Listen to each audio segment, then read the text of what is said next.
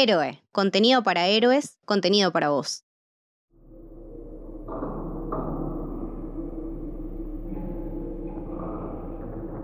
Bienvenidos, bienvenidas al Camino del Terror. Mi nombre es Mili y hoy estamos con el último episodio de este caminito con Lucas. Hola Lucas, ¿cómo estás? Hola Mili, ¿cómo estás? Qué placer estar acá para hablar de uno de mis géneros favoritos, el terror.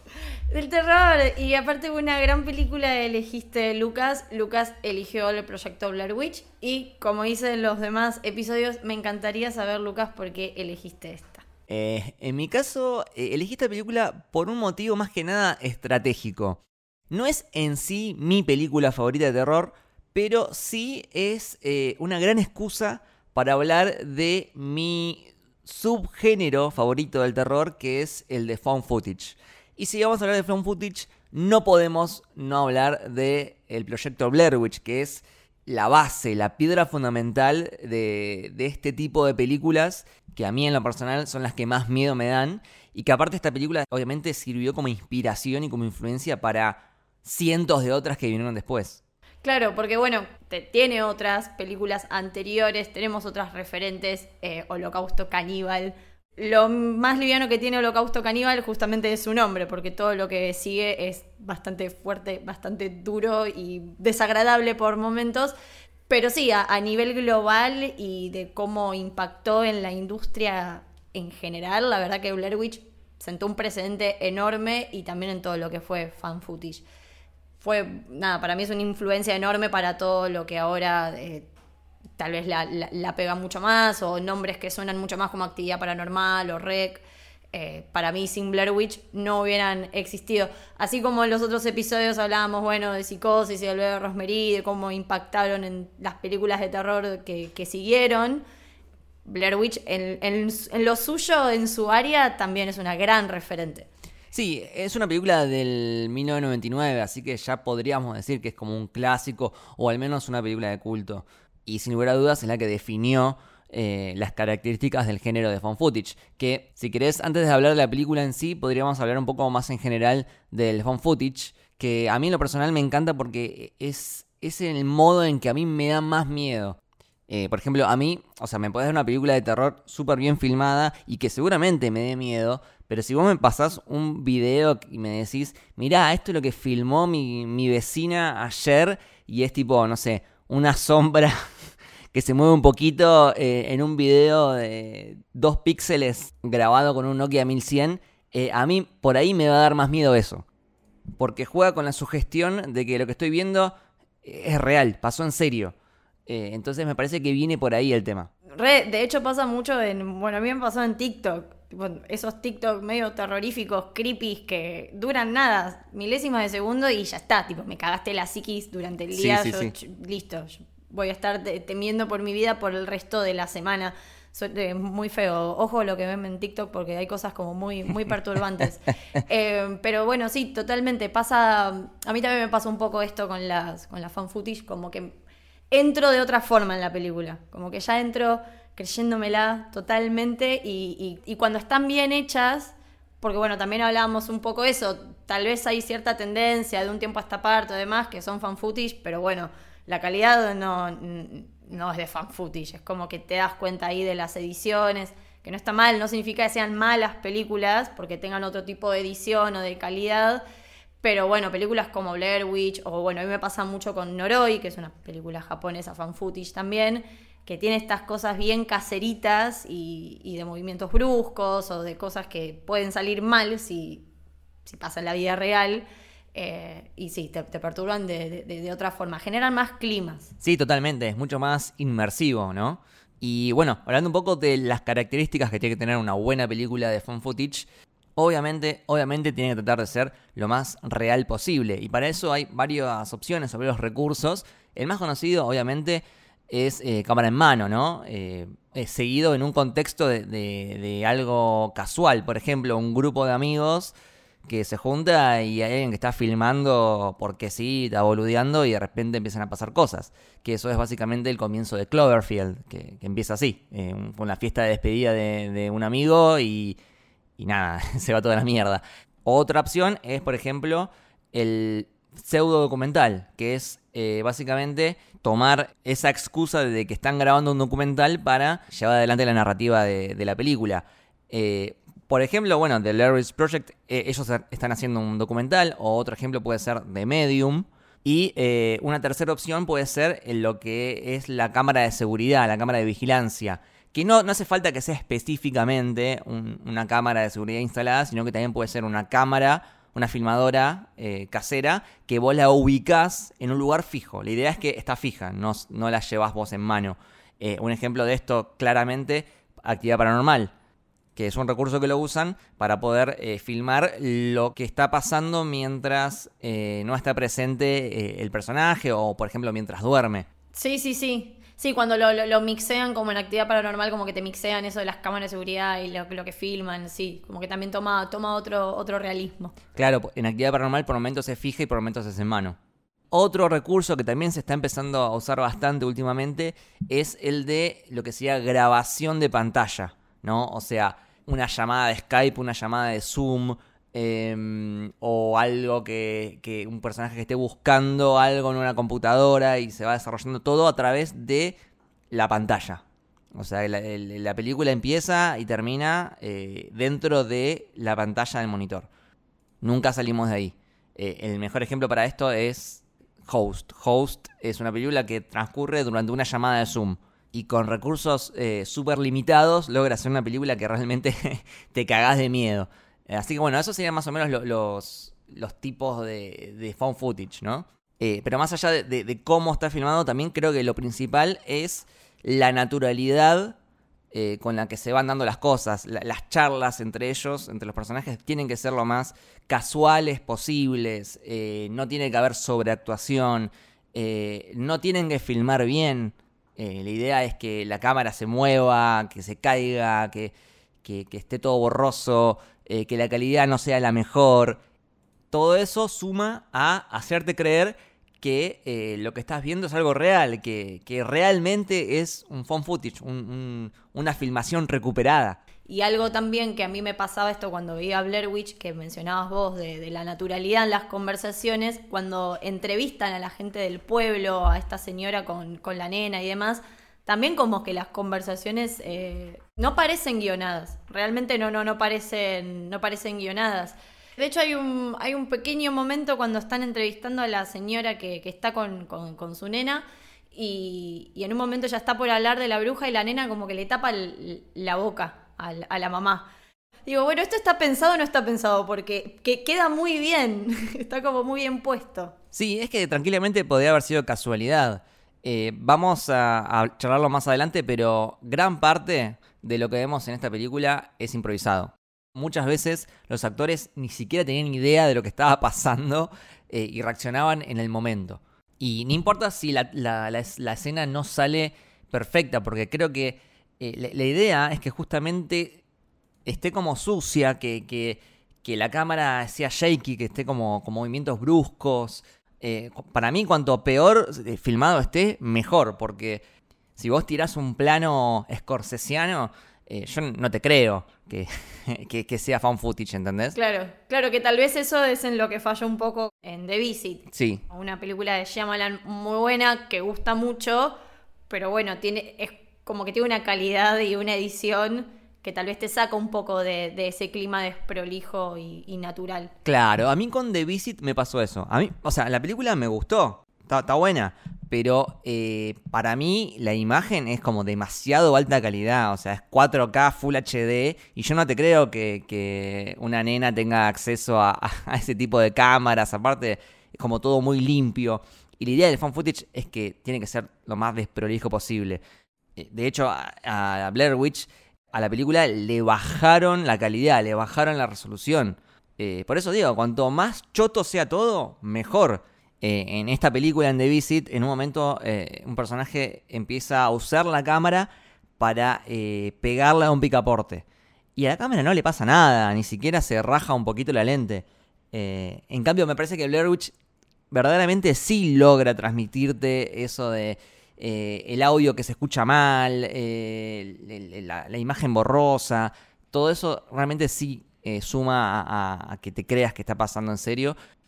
Y de hecho, bueno, mucha gente que fue a ver Blair Witch en 1999 al cine salió totalmente horrorizada porque pensaba que eran hechos reales. Porque así también fue vendida la película. Y, bueno, aparte también pasó que empezó la gente a ir a ese bosque, a ese pueblo, eh, buscando verdaderamente la bruja de Witch porque pensaban que, que existía en serio. Bueno, lo que me, deja pensando ahora que llegamos a este último episodio, que casi todas las películas de las que hablamos tuvieron campañas de marketing y de alguna u otra manera impactaron en sí en, la industria y en la manera de promocionar películas o de cómo presentarlas, desde Psycho, bueno, lo, hablamos con El Exorcista también, o de esas películas, bueno, que, oh, cuidado porque vas a ir y te vas a desmayar y la gente está vomitando y esto es terrible. Y con Blair Witch también pasó algo, algo muy, muy parecido con esto de que la gente, bueno, realmente pensaba que había pasado y que generaba como, no sé si como rumores, pero bueno, medio eso... Sí, como un mito, una leyenda. Un, mito, ahí está, como un mito urbano, ya terminó siendo un mito urbano, ahí va. Sí, claramente. Eh, y bueno, ya si querés nos metemos en lo que es el marketing de la película, que para mí hubo excelentes, excelentísimas jugadas del lado de esta gente eh, para, para promocionar la película. Por ejemplo, eh, los actores aparecían en IMDB como muertos. Como que estaban fallecidos ya. No. Eh, de hecho, también, bueno, los personajes en la película se llaman igual que los actores. Claro. Eh, y en IMDB aparecían como, como fallecidos. Y también empezaron a repartir como folletos con la cara de ellos, como que estaban missing, desaparecidos. y se empezó como a generar todo esto de, de que pasó en serio. Eh, y también, aparte, y esto para mí fue clave, es la primera película en eh, basar su campaña más que nada en Internet. Esto era 1999, eh, pleno auge de los foros. Ya se empezaron a usar los foros y, y, bueno, sembraron en Internet todo este debate de, pero esto es en serio, esto no es en serio, que sí, que no, la gente debatiendo. y bueno, se armó como una, una, ola de rumores eh, que obviamente generaron lo que es eh, morbo, o sea, ir a ver al cine algo que por ahí pasó en serio. Eh, nada, muy, muy bien jugado. Claro, como un montón de, cosas que hoy en día tal vez lo, vemos. O sea, la mayoría de las películas se promocionan más que nada en, redes, porque ya, nada, digámoslo, muy poca gente ve la tele. Y bueno, ya desde esos inicios también Blair Witch ahí como que la, vio, supo que ahí había algo para, para explotar y que usar a su favor y salió perfecto. Claro, es que son dos cosas. Primero, la utilización de, un medio nuevo en ese momento que era Internet. Y por otro lado, eh, esto de crear el mito de, que supuestamente esto es posta, esto pasó en serio. Algo muy difícil lo hicieron y si uno lo ve parece fácil y en realidad es muy difícil lo que lograron generar. es muy difícil hacerte creer esto que decías vos que realmente sucedió. Porque tenés que hacer, o sea, lo tenemos a Orson Welles, con, haciéndole creer a la gente que ya venían los, los alienígenas, ¿no? Eso bueno, en ese momento era en época de radio, pero bueno, acá en los momentos actuales, o bueno, los fines de los 90, principios de los 2000, nosotros ya no somos tan cercanos a la radio, pero sí al internet, que usen eso y también te hagan creer con, eso que, que pasó y que es real nada, hoy capaz hasta es más difícil de poder lograrlo. Y que lo hayan logrado es un montón. Y vaya que lo lograron, porque, y ahora hablemos del éxito que tuvo la película, se transformó en su momento en la película más exitosa de la historia. En lo que es taquilla. ¿En qué sentido? No en el sentido de cantidad de plata ganada, porque obviamente había películas que ganaron muchísimo más, por ejemplo Titanic, pero sí en lo que es la relación o la proporción costo-ganancia. Porque es una película que inicialmente tenía un presupuesto de 60 mil dólares, que si hablamos de películas no es nada, y ganaron aproximadamente 250 millones de dólares. Es decir, por cada dólar invertido ganaron 4 mil dólares. Eso es algo absolutamente enorme. Por poner un ejemplo, un blockbuster hoy en día, eh, ponerle que te cueste 250 millones, y ponerle que le vaya muy bien y llegue a los mil millones o, al billón, como quieran decirle, eso significa que eh, lo multiplicó por cuatro, o sea, por cada dólar invertido ganó cuatro. Acá estamos hablando de cuatro mil. es un montón, es el sueño del, productor. Eh, y bueno, lo interesante es que este récord de Blair Witch fue superado, oh sorpresa, por otra película que también es found footage, que es Actividad Paranormal, que en su momento había costado 15 mil dólares y eh, después le agregaron un poco más de guita de Paramount, pero eh, terminó ganando también más o menos 250 millones. Pero bueno, e, e, es así, es el sueño del productor porque es un, es un tipo de película que no requiere un gran presupuesto, porque en realidad cuanto menos presupuesto mejor. Eh, no requiere super mega cámaras IMAX, no requiere una cantidad excesiva de, actores, no requiere demasiadas locaciones. Eh, se intenta siempre grabar en, locaciones que ya existen, digamos, no, hay un trabajo de escenografía demasiado complejo. Eh, los actores que usás tienen que ser desconocidos, porque no puedes poner a Leonardo DiCaprio en una película de fan footage porque no me lo creo. Entonces tienes que usar gente que no sea conocida, y gente que no sea conocida es más barato. Eh, así que nada, o sea, para, para lo que es un productor es, es el sueño, porque si te sale bien, te sale muy bien. Entonces también por eso eh, todos los años salen nuevas películas de, este género, porque, eh, bueno, es muy tentador y quieren intentar replicar ese éxito. Sí, sí, y, y aparte, bueno, esto que decías de la calidad de la imagen es muy cierto, yo la volví a ver hace poco me la bajé en buena calidad, la vi en una tele que la verdad que también es muy buena. Igual se sigue viendo ese efecto de, de eso, de que, es, de que todo es real, de que todo está pasando en serio, de que esto es una filmación que encontraron y yo la estoy viendo en este momento. Y tal vez, nada, cuando te encontrás películas que pierden un poco eso, te, te quitan un poco de, de, de, ese juego. Pero porque creo que también el terror apunta un poco a, a, eso, o sea, son los miedos y es el pensar que te puede pasar. Entonces, si estás viendo algo donde, aparte, también lo que tiene el fan footage para mí es que se nutre de la mayoría de sus efectos, efectos prácticos. Hay, es como lo, que más se utiliza para poder llevarla a cabo, porque tiene que ser lo más real y a la vez que se vea posible, pero a la vez que te lo creas, pero a la vez que te, dé miedo y, y, haya como, bueno, hay escenas de jumpscares o no y creo que las distintas películas también se nutren de, distintos elementos. Tal vez en actividad paranormal lo vemos más en esto de los movimientos de elementos o sutiles de los movimientos de las puertas y demás. Sí, e, en Rec, todo lo que es maquillaje, 10 puntos. Claro, y a mí en Blair Witch, por ejemplo, me parece que hay mucho laburo también en, la edición del sonido. Sí. Y en todo lo que uno, que es más, o sea, te entra por ahí la mayoría de las veces el, miedo en la película, en, en las cosas que escuchás o, que, o ver las reacciones de ellos sobre lo que están escuchando, que te da mucho más terror eso a veces también. Claro, es que vuelvo a lo que decía antes, muchas de las reacciones que tenían ellos eran reales, muchas de las escenas son improvisadas, y acá traigo un montón de, datos que son fantásticos.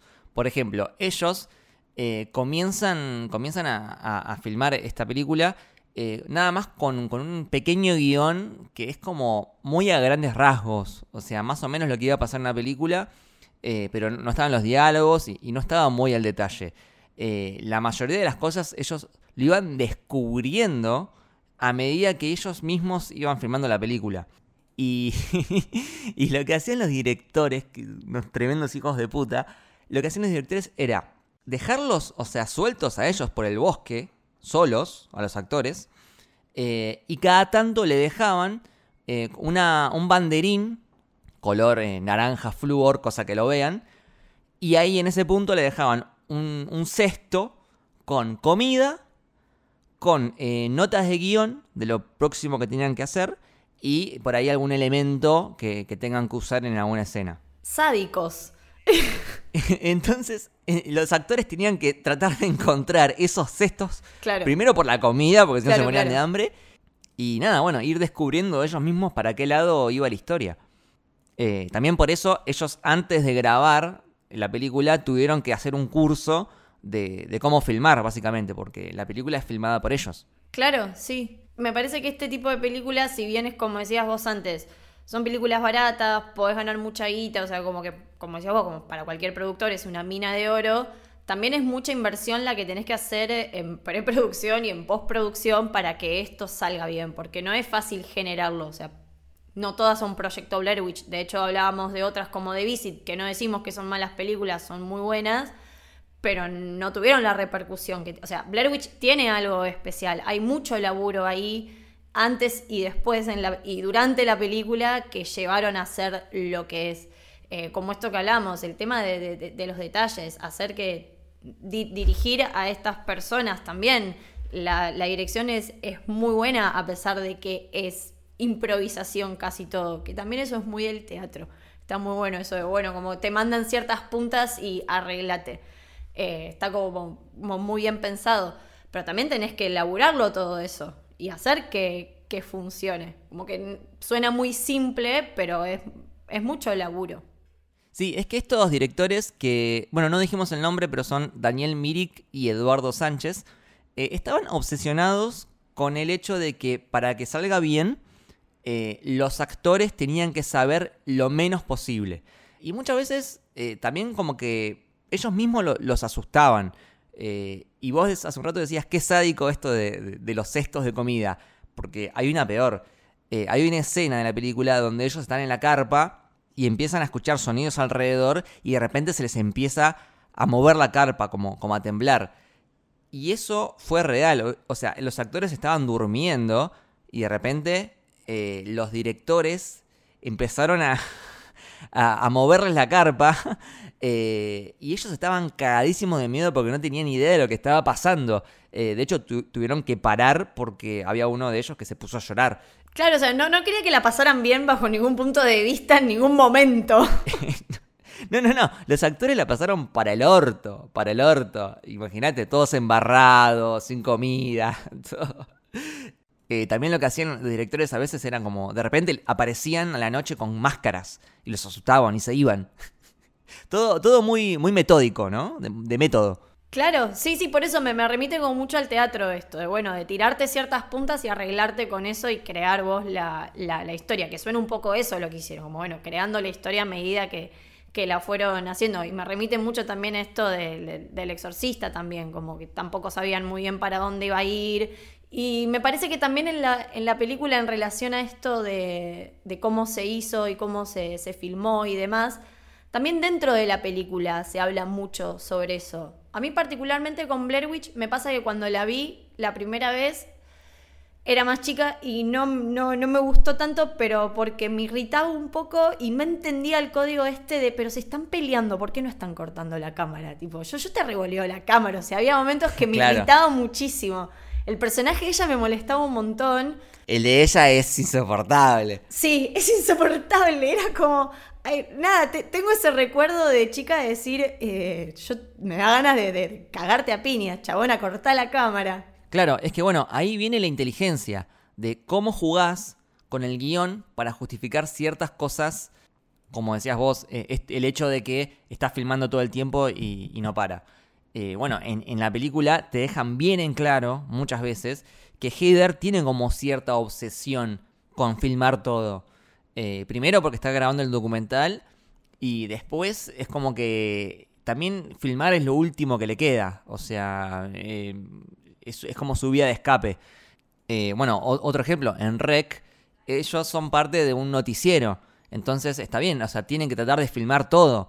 Y de esa forma también con el tema del noticiero podés justificar que tenga una mejor cámara, que, tenga acceso, por ejemplo, a visión nocturna o, o que tenga eh, luz incorporada y, todo eso. Entonces, es como jugás vos desde el guion para justificar ciertas cosas típicas del género. Claro, que son detalles que tal vez cuando uno es más chico o demás, medio que, lo pasás por arriba, y ahora que la volvió a ver o con el correr de los años que uno la vuelve a revisitar y demás, es, tal, es eso, la pensás de otra forma. Yo esta vez, cuando la veía, la veía y decía, claro, es lo único que le queda a esta piba también, por otro lado, su película. Como que en este mar de desesperación y de torturas y, de no saber qué, en dónde mierda están y qué va a hacer de su vida, lo único que le queda es esto. Lo único que le queda es, seguir filmando y nada, seguir trabajando de alguna manera por su documental, porque si no ya está, la perdíamos. Y lo, hace como, bueno, esta vez, eso que ya la había visto varias veces, sin embargo, me llegó de otra manera y me la creí y entré totalmente en la historia y en el personaje y lo entendí muchísimo más. Eh, tiene líneas igual como en relación a eso que me parece que nada, dialogan mucho desde el guion también con, con el cine en general, cuando habla todas las escenas de ella hablando de cómo piensa editarlo, que es muy lindo ver cómo, cómo la graban o cómo la filman a ella y cómo ella filma o demás, y después los comentarios de, bueno, pero igual esto va a ir así o asá, está muy bueno y también se relaciona mucho con la propia historia de la película, porque ellos también tienen un fin de semana para grabarlo nada más. O supuestamente se van por un fin de semana y planean hacer todo en ese momento. Sí, y algo interesante que es que eh, ella toma la decisión de que su documental sea en blanco y negro. Y todo lo que es eh, backstage o, detrás de escena es a color. Que generalmente es al revés, porque en, un documental es a color y después si hay algún blooper o algo así como detrás de escena, se pone en blanco y negro. Pero bueno, esa es una decisión creativa que tomó ella como directora de ese documental. Sí, sí, sí, y está muy bueno como nada, que, lo hace explícito con, las palabras. Me pareció muy lindo eso esta vez. Y también tiene como pequeños detalles que, si bien decíamos esto de, bueno, tiene que ser lo más natural posible y si hay errores hasta mejor, sin embargo es como muy meticulosa en, ciertas cosas. Hay una escena que me pareció buenísima. Bueno, también pasa esto, no sabes si es casualidad o no, pero ella está hablando, en un momento todavía están en, creo que en un hostel o algo así, todavía preparándose para salir al día siguiente, y ella está sentada en una silla, y la silla, el respaldo de la silla es un gato negro. Ah, mira, no me he dado cuenta eso. Sí, hay, hay toda una figura de un gato negro atrás, atrás de ella, que bueno, Hoy en día ya sabemos que los gatos negros no son de mala suerte, pero bueno, suelen ser un mal augurio en algún momento, o también tienen mucha relación con las brujas y, y demás como que tiene eso también. Dentro de su simpleza y, esto que decíamos, bueno, de que si esta queda media trucha o, se te hace más cotidiana, también tiene detalles muy, muy bien puestos. Sí, y también algo que me gusta mucho de la película es que no es sobreexplicativa. Por ejemplo, hay como un aparato que, no sé si es un aparato de audio, no me acuerdo el nombre, pero era un aparato creo que de, de audio para grabar, que era re importante, re importante para Heather y nunca te explican muy bien qué hace. O sea, no es que Heather dice, pasame el dispositivo 35M y había otro personaje que le responde, ¿cuál? ¿Este que sirve para grabar el sonido en 360? No, no, no. O sea, es, ¿me lo pasas? Sí, toma. Y nunca te explican para bien qué, hace, ¿no? Que, que, es real eso, porque ellos ya saben para qué sirve. Entonces no, no deberían decir nada más. Y, relacionado con esto del no saber, algo que para mí es la chispa de la película, el corazón de la película, lo más importante, es este hecho de que nunca vemos a la bruja de Blair Witch. Termina la película y nunca la viste. Es una sensación de que está siempre ahí dando vueltas, pero al mismo tiempo nunca la ves. Es una presencia. Sí. Es una presencia, porque nunca la vemos a la bruja y nunca vemos nada. O sea, por eso también se, para mí esto se nutre mucho de los efectos de sonido, porque es, más las cosas que escuchamos que las que vemos. Son muy poquitas cosas y la mayoría de las cosas son cosas que te perturban, como bueno, todas estas cosas hechas con las ramas. Nene llorando, sí, las ramas, las piedritas. Claro, como son sutilezas hasta de, campo que podés encontrar las piedras, que empieza también con eso, con cosas muy pequeñas. Primero, bueno, las piedras acomodadas de, determinada manera que te da a entender qué significan algo. Después, bueno, las ramitas todas juntas hasta que, bueno, ya se, pues, se, va, se descontrola todo. Pero bueno, a mí me perturbó mucho más esto que decís vos, cuando escuchan la risa de los nenes. O sea, esa escena es, terrible, me, perturbó muchísimo más. Te, te genera mucho, mucho miedo, genera unos climas de terror eh, y súper tensionantes. Sí, sí, e, es totalmente atmosférica. Y, siguiendo con esto que digo de que no es sobreexplicativa, eh, algo que me gusta mucho es que te deja a vos mismo atar eh, todos los cabos, porque te tira un montón de información que después está en vos armar el rompecabezas. Por, por, fuera de la película, cuando terminás de verla, empezás a recordar y decís, ah, esto lo conecto con esto. Eh, al principio, en realidad, cuando hace todas esas entrevistas en el pueblo, la gente dice un montón de cosas hasta contradictorias o, diferentes, pero de alguna manera todo lo puedes conectar con lo, que va pasando en la película. Por ejemplo, hay uno de los tipos que dice eh, que había un, un, cazador en el bosque que secuestraba niños y mientras torturaba a uno, al otro lo ponía mirando contra la pared. Bueno. Es lo que pasa al final. es exactamente lo que pasa al final. Eh, y también de alguna forma lo puedes relacionar con eh, esos ruidos de niños que, que escuchan cuando ellos están en la carpa. Pero bueno, todo eso la película te deja que lo conectes vos, no te lo dice en la cara, no hay un personaje que dice, ah, esto que está pasando lo podemos relacionar con la entrevista que hicimos antes. No, esa conexión te deja que, la, hagas vos por tu lado, no, no te la dice explícita. Sí, es que incluso creo que una de las que habla mm, con ellos también hablan de algo de los dedos y después ellos también cuando están hablando, cuando recién empiezan a grabar el documental que le dan, es una hermosa escena que le dan un beso a la plaquita de, de grabación también hablan como esto de, bueno, no sé, entonces vamos a tener que cortarnos los dedos y después aparecen dedos. Como que hay todo, esto que, decías vos, la película se arma como un rompecabezas, así como ellos la construyeron como un rompecabezas, como que dialoga todo el tiempo la trama con, con cómo se hizo la película y los directores en, sí. Sí, sí, totalmente. Eh, incluso, bueno, la casa que van al final es una casa real que estaba en el bosque, eh, que tiene como 200 años y bueno, estaba toda grafiteada, tuvieron que pintarla de nuevo. Eh, igual la, dejaron así como media hecha mierda. Y, le hicieron todos estos simbolitos y todo eso. Todavía sigue estando en la casa ahí. Sí, sí. Es que también a mí lo que me, pasa un poco con, con, Blair Witch, que tal vez no me generan mucho otras películas que, no sé si es por la duración o por esto que decías vos, no se vuelve sobreexplicativa, entonces estás como más inmerso en lo que le pasa a los personajes. Y tal vez en otras películas, no sé, como The Medium, por ejemplo, es una película coreana que a muchos le gustan, es una fan footage, está buena, o hasta Noroi. Noroi también es una película que a mí me encanta, pero tal vez se pone en esto, recae mucho en, la sobreexplicación y ya te, te, vas perdiendo y pierde un poco de, de, realismo. Acá lo que me pasó también es que conecté mucho con la angustia que empiezan a vivir los personajes que no me suele pasar mucho eso, o que creo que no todas las películas lo pueden generar de esta manera. Acá es como muy palpable la angustia que empiezan a, sentir, y te da más miedo eso, que en definitiva si hay una bruja o, no, te, te da miedo tipo por todo lo que están pasando. Totalmente, se siente el desmoronamiento psicológico que tienen los tres. Porque empieza la película todo re contento, re felices, brindando en, en el cuarto del hotel, todo bien.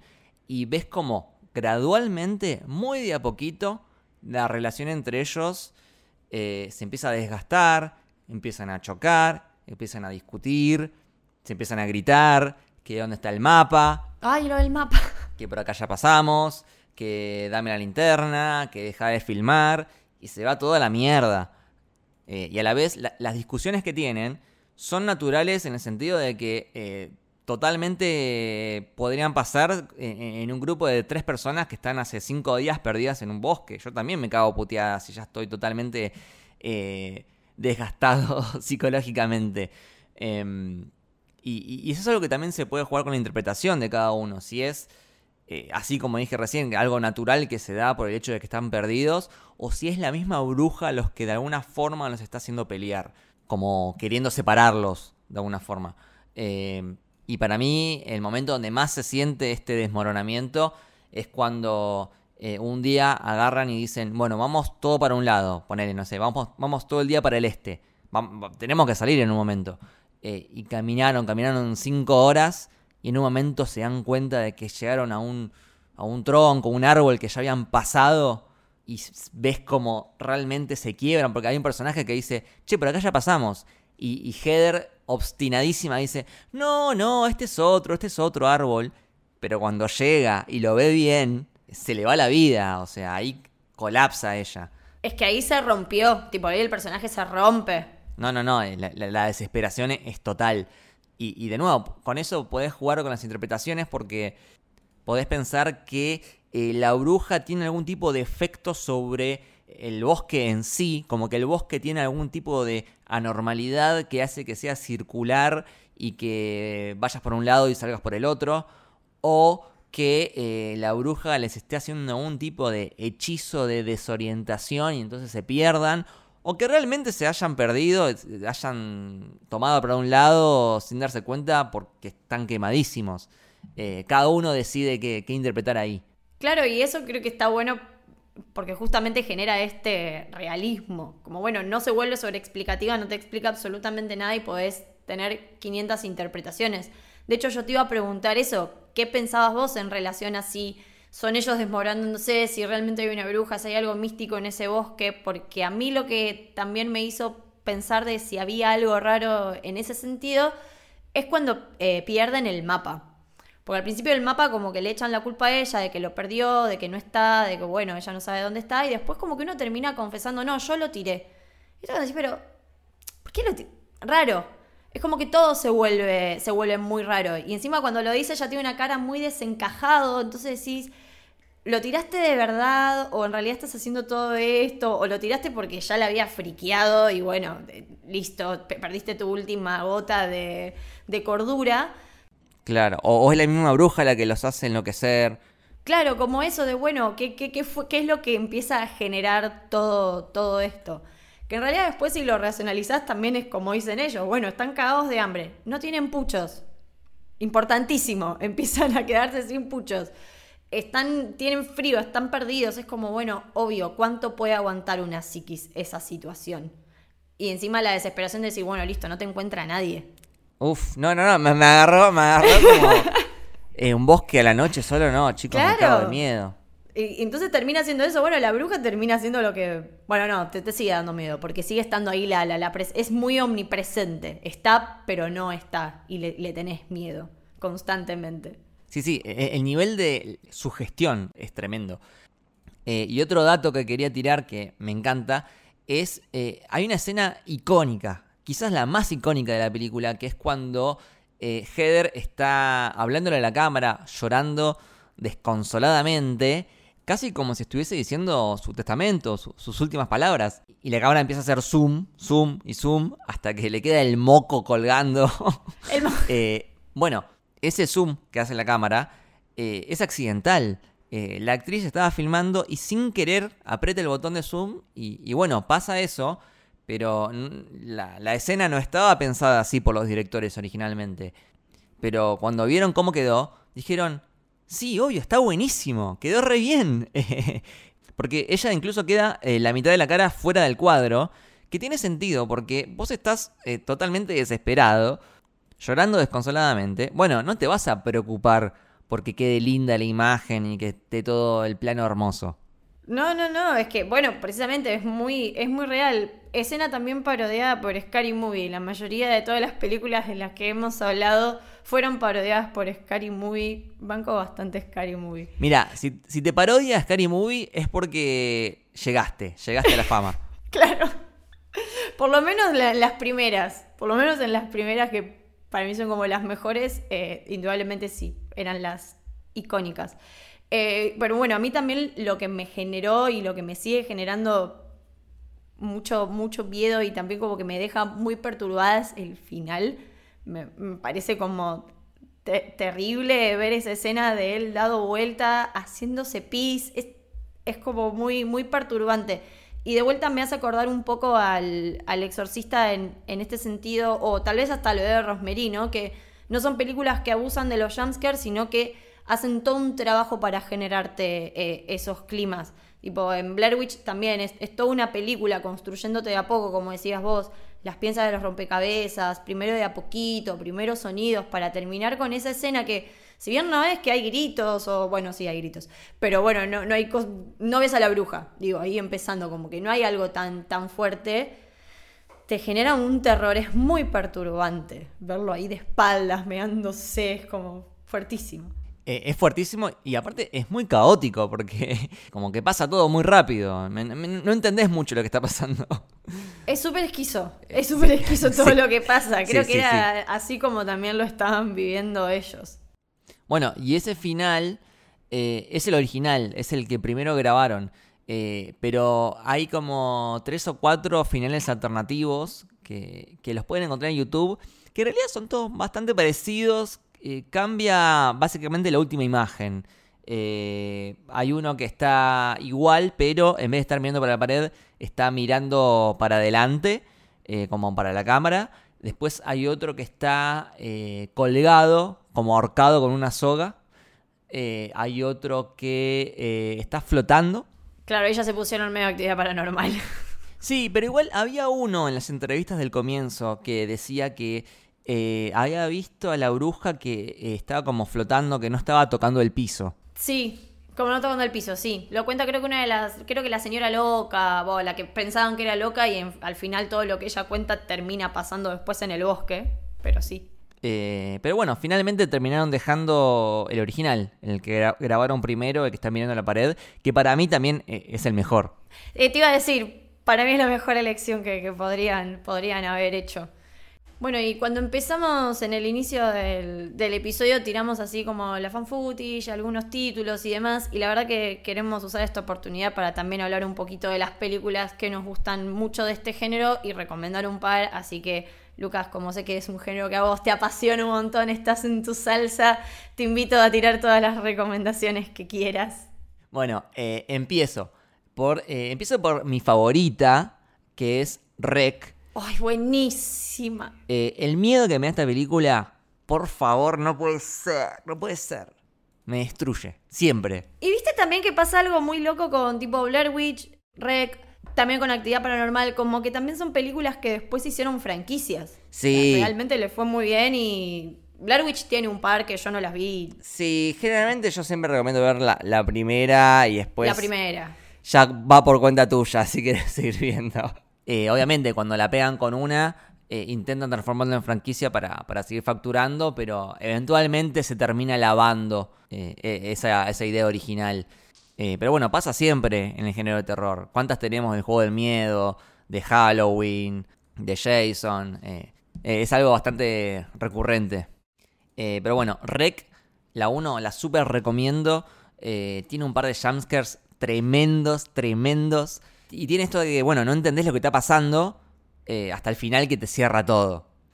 Eh, después, otra película que también mencionamos bastante en este episodio es eh, Actividad Paranormal. Otra película que ya también es como de culto y que juega mucho con, el suspenso, con el hecho de que vos como espectador estás viendo que está pasando algo, pero el personaje no, no, no- no sabe, no se da cuenta. No sé, el personaje está durmiendo y, vos ves como la, sábana se le empieza a mover y te pones nervioso y le querés avisar y no podés. Claro. Eh, y, y realmente son, son pocas cosas eh, las que pasan, o son muy pequeñas eh, las, las cosas que pasan en la película. Son como detallecitos bastante sutiles.